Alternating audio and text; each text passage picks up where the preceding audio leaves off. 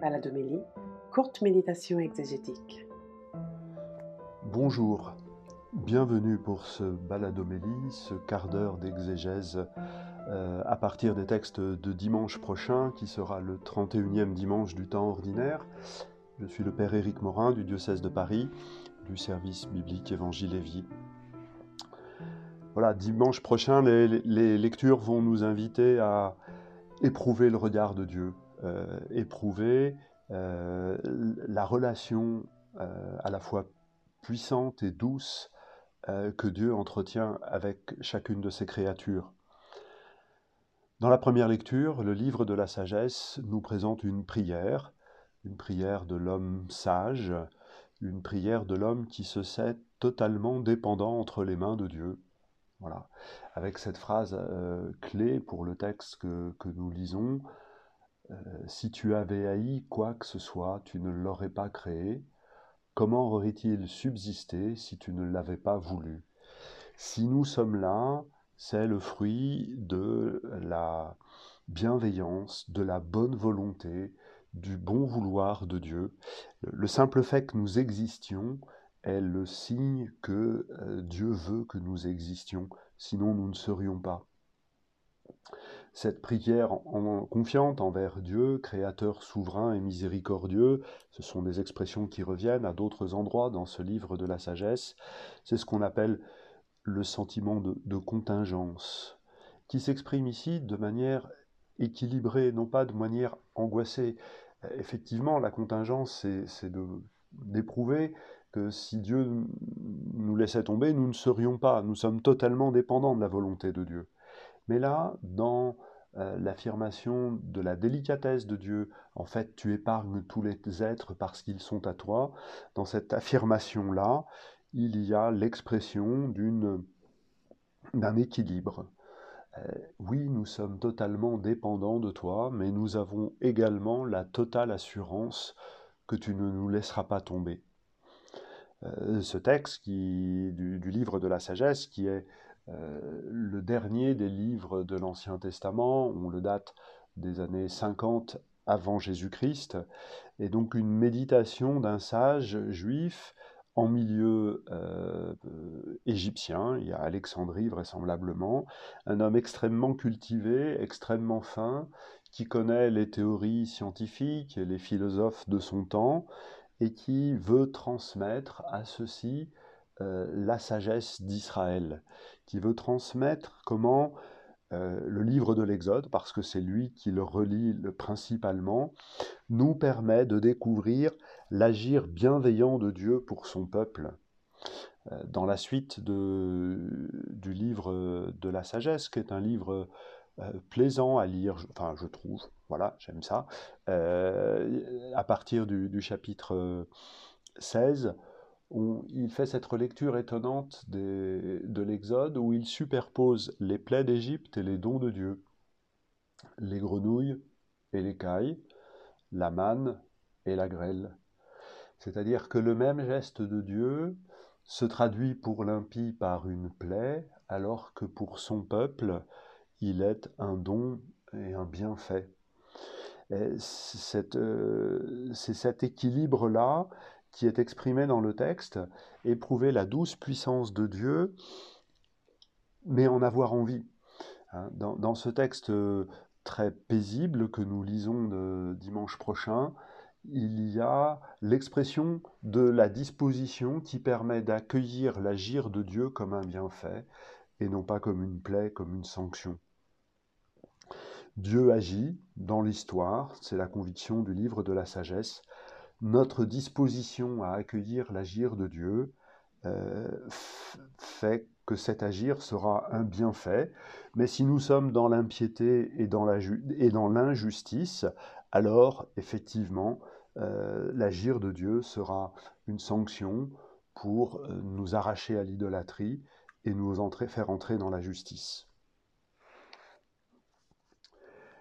La deuxième lecture est un extrait de la deuxième lettre de Saint Paul aux Thessaloniciens.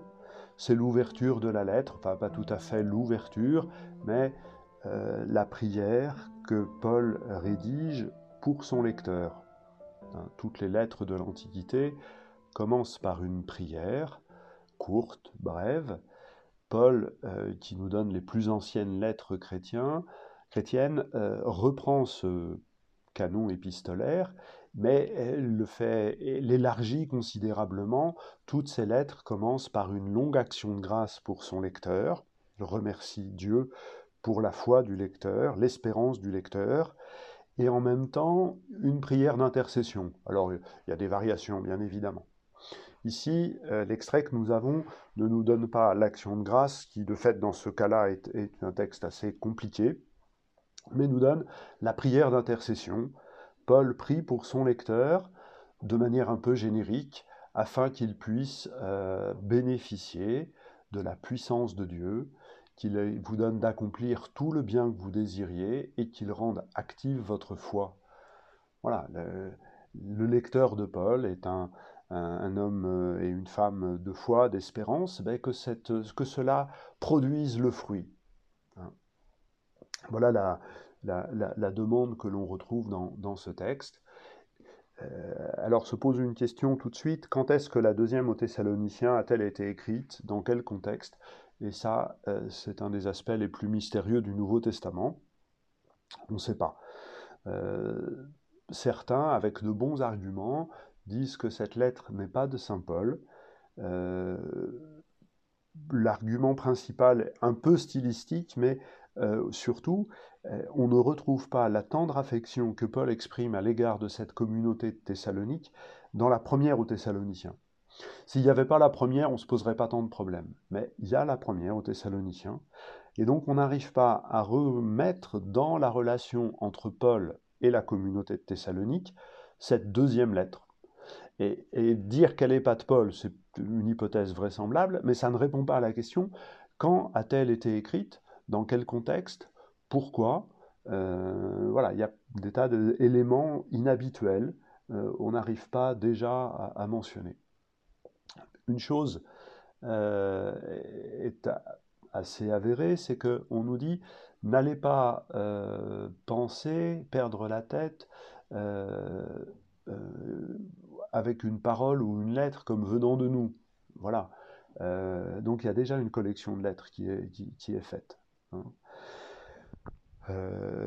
pour autant, cette deuxième au Thessaloniciens, qui est quand même, indépendamment des problèmes historiques, de toute façon, difficile à interpréter, cette seconde lettre aux Thessaloniciens est toujours attentive pour dire qu'il ne faut pas identifier l'expérience de Dieu aujourd'hui avec la plénitude de ses dons. Hein. Et sûrement, euh, la prière et, la demande qui est faite dans euh, cette ouverture de la lettre correspondent à cela, qu'on retrouve au, chapitre 2. Euh, le Seigneur Jésus n'est pas encore pleinement revenu, n'est pas encore pleinement présent, il y a un surcroît à attendre encore. Ne pas identifier Dieu avec les dons qu'il nous a déjà faits, lui-même, et les dons qu'il prépare sont encore plus grands. Les merveilles sont devant nous. Voilà les, un, enseignement de la deuxième lettre aux Thessaloniciens, et éprouver la présence de Dieu, éprouver le regard de Dieu, c'est savoir que nous sommes euh, dans ses mains, certes, sous son regard, bien sûr, mais que c'est un regard et, une main qui accompagnent vers plus encore. C'est ce qu'à sa façon, euh, l'évangile bien connu de l'épisode de Zachée euh, nous donne à entendre. On a là Jésus à Jéricho, au milieu des embrouilles de cette ville avec son collecteur d'impôts, lesquels collecteurs d'impôts euh, étaient au banc de la société parce que d'abord ils manipulaient l'argent, ensuite ils étaient facilement accusés de détourner l'argent collecté, et ensuite ils le collectaient au profit des Romains. Ça faisait quand même beaucoup de choses qui invitaient à tenir ces gens à l'écart, à l'écart de la vie euh, religieuse, donc à l'égard de tout. Et voilà que quand Jésus arrive, il y a donc ce Zachée qui veut euh, voir Jésus. Voilà. Et on a déjà euh, tous lu le texte, ou le fait lire, ou dessiné le sycomore. Le retournement dans l'histoire, c'est quand Jésus pose son regard. On ne nous dit pas que Zachée voit Jésus, on nous dit que c'est Jésus qui voit Zachée, qui pose le regard sur Zachée. Euh, ce, texte est un, est un vrai traquenard pour le lecteur. Pourquoi? Quand on commence à lire le texte, on nous dit Ah, il y avait un homme, Zachée, collecteur d'impôts. On se dit On va encore avoir la conversion d'un pécheur. Voilà, Jésus va passer par là. On connaît l'histoire de Lévi. Hein. Jésus passe, pose son regard, il appelle et on le suit. Il n'y a que le jeune homme riche qui, lui, reste en retrait. Mais donc, on, on a envie de dire oui, ça va, on connaît l'histoire. Sauf qu'il y a un piège. Il y a un piège parce que Zachée dit, et, la traduction de la liturgie est précise, il dit au Seigneur Jésus, je fais don aux pauvres de la moitié de mes biens. C'est au présent. Et si j'ai fait du tort à quelqu'un, je vais lui rendre quatre fois plus. Il ne s'engage pas à le faire dorénavant. C'est pas écrit au futur, c'est écrit au présent. C'est ce qu'il fait déjà et que personne ne reconnaît, sauf le regard de Jésus qui vient visiter cet homme. Et donc finalement, le lecteur s'est retrouvé piégé comme la foule, avoir décidé que Zachée était quelqu'un de pas bien, avoir décidé que Zachée ne méritait pas le regard de Jésus, Zachée ne méritait pas l'intérêt de Jésus.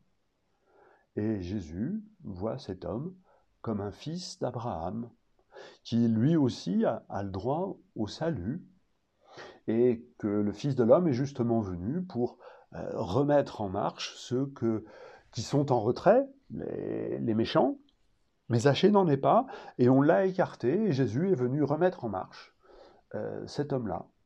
Alors pour tout le monde, il y a la conversion. Sûrement, Zachée a besoin de se convertir. Mais nous, nous avons regardé Zachée d'une certaine façon, comme la foule, obligeant Zachée à monter sur son sycomore. Bah, si on lui monte, il doit monter sur son sycomore, c'est parce qu'on ne lui permet pas, à cause de sa petite taille, d'être au, premier rang de la foule. Allez, les, petits, devant, les grands derrière. Ben non, non, toi, tu es trop petit et tu es tellement mauvais que débrouille-toi. Voilà, on a porté un regard sur Zachée, Jésus en porte un autre.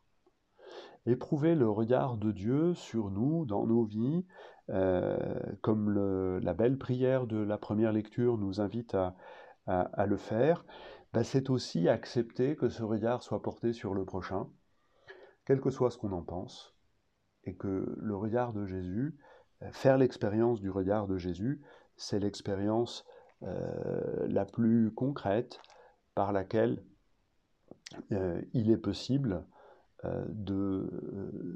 d'être en paix, de ne pas avoir peur que Dieu retire ses mains. Voilà. Tel que Jésus regarde Zachée, il sait que jamais Dieu retirera ses mains pour le soutenir à l'existence, comme pour tout un chacun d'entre nous.